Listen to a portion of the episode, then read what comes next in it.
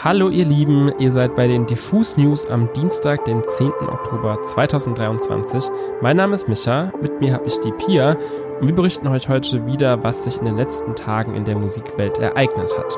Zum Beispiel gibt's Beef zwischen den Pet Shop Boys und Drizzy Drake, 21 Savage ist endlich ein stolzer Bürger der USA, The Last Dinner Party haben ihre dritte Single überhaupt veröffentlicht und wir stellen euch die Newcomerin Elena Ruth vor.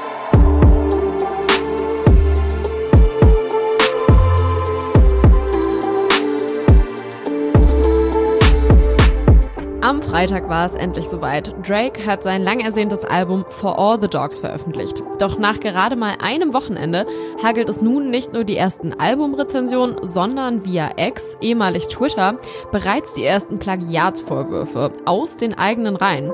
Und der Absender dieser Vorwürfe ist vielleicht eher ungewöhnlich, denn es handelt sich um die Pet Shop Boys. Aber worum geht's da eigentlich genau?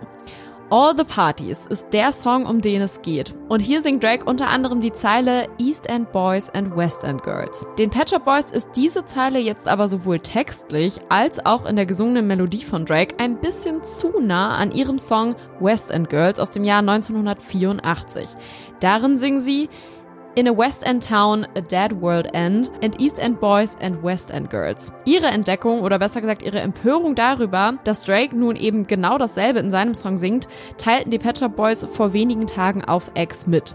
Dort schreiben sie wortwörtlich, überraschenderweise singt Drake den Refrain von East End Girls in dem Track All the Parties auf seinem neuen Album. Keine Credits gegeben oder um Erlaubnis gebeten. Neu ist diese Diskussion um Plagiate und Sampling ja nicht, wird sich aber zeigen, wie es in diesem Fall so ausgeht. Geäußert zu den Vorwürfen hat sich Drake auf jeden Fall bisher nicht. Wenn ihr, so wie ich, erstens deutsch seid und zweitens Fans von 21 Savage, dann könnte es bald gute Neuigkeiten für euch geben. Denn die Chancen stehen gerade gut, dass der Rapper aus Atlanta bald endlich zum allerersten Mal in Deutschland spielt. Das ging bisher nicht, weil 21 Savage kein offizieller Bürger der Vereinigten Staaten von Amerika war. 2019 hat die dortige Einwanderungsbehörde ICE den Rapstar zwischenzeitlich festnehmen lassen, weil herausgefunden wurde, dass er bis zu seinem siebten Lebensjahr eigentlich in Großbritannien gelebt hat und erst dann in die USA gekommen ist. Sein Visa ist in der Zwischenzeit natürlich abgelaufen und darum musste sich jetzt erstmal gekümmert werden. Und wie das in so einem bürokratischen System eben ist, dauert sowas ewig, genau genommen drei Jahre. Drei Jahre, in denen 21 Savage zu einem der populärsten Rapper der USA herangewachsen ist, kürzlich ein Collabo-Album mit Drake veröffentlicht hat und diesen zuletzt sogar auf seiner It's All a Blur Tour begleitet hat. Nur auf den US-Dates versteht sich. Und ganz kürzlich bei der Toronto Show. Die war nämlich sein erster internationaler Auftritt, nachdem er nun offiziell zum Bürger der Vereinigten Staaten erklärt wurde. Als solcher darf er nun endlich auch ins Ausland verreisen und sein erster Anlaufpunkt dafür ist London. Also ein Full-Circle-Moment für den gebürtigen Briten. Er hat die Show auch mit den Worten I'm coming home angekündigt. Ob es ihn dann auch bald mal ans europäische Festland verschlägt, bleibt abzuwarten. Meine Daumen sind gedrückt. Vielleicht habt ihr es schon mitbekommen, aber die Band The Last Dinner Party ist aktuell einer der Exportschlager aus London. Die Sängerin Abigail, Gitarristin Lizzie und Bassistin Georgia lernten sich zu Beginn ihres Studiums kennen. Ihre Freundschaft gründete darin, gemeinsam in Londoner Clubs auf Konzerte zu gehen und sich über Musik auszutauschen. Als sie irgendwann entschieden, eine eigene Band zu gründen, fragte Abigail einen Kumpel, wer denn die beste Gitarristin sei, die er kannte. Seine Antwort war Emily, die zu der Zeit Jazzgitarre in London studierte. Sie wiederum kannte Aurora, die Komposition studierte und jetzt die Keys bei Last Dinner Party spielt. Also alle beisammen.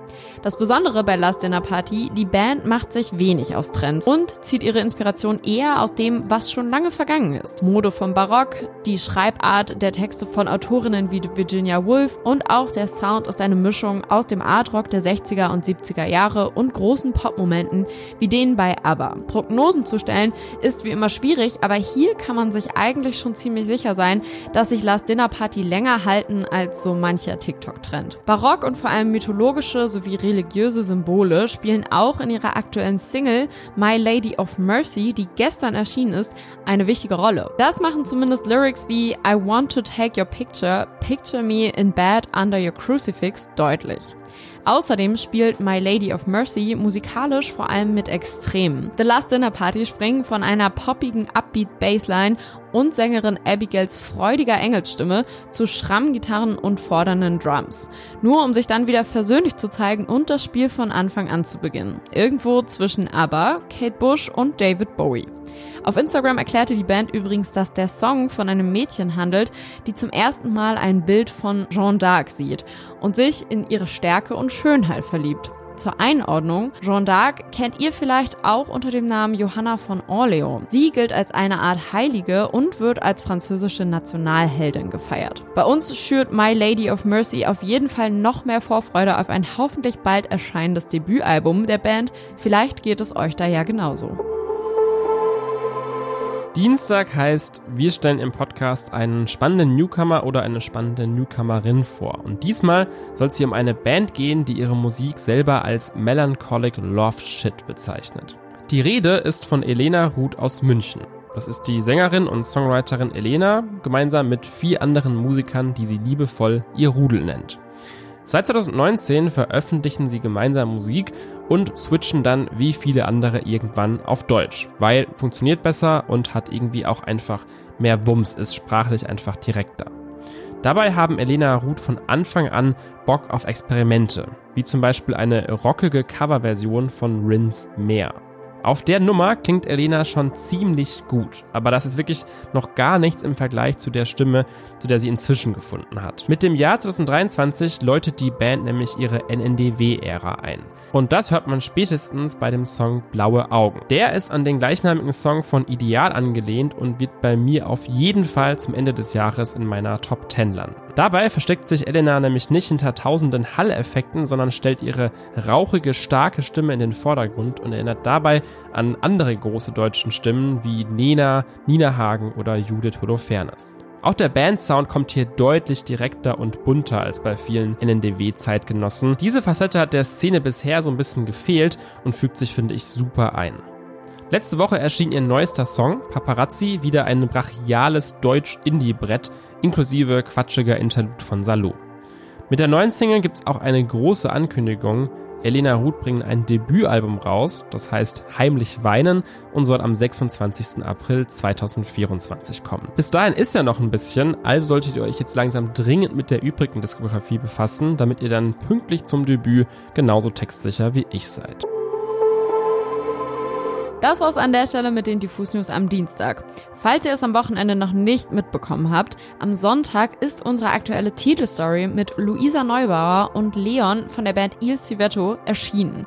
Die beiden haben sich in Berlin in der Bar Fahimi getroffen und unter anderem über das neue Album von Il Civetto Liebe auf Eis und über Luisas Arbeit als Aktivistin unterhalten. Das ganze Video findet ihr wie immer auf YouTube, schaut da gerne mal vorbei. Um keine weiteren Folgen mehr hier von diesem Podcast zu verpassen, denkt auf jeden Fall daran, auch hier ein Abo dazulassen und wir hören uns dann am Freitag wieder mit der besten neuen Musik.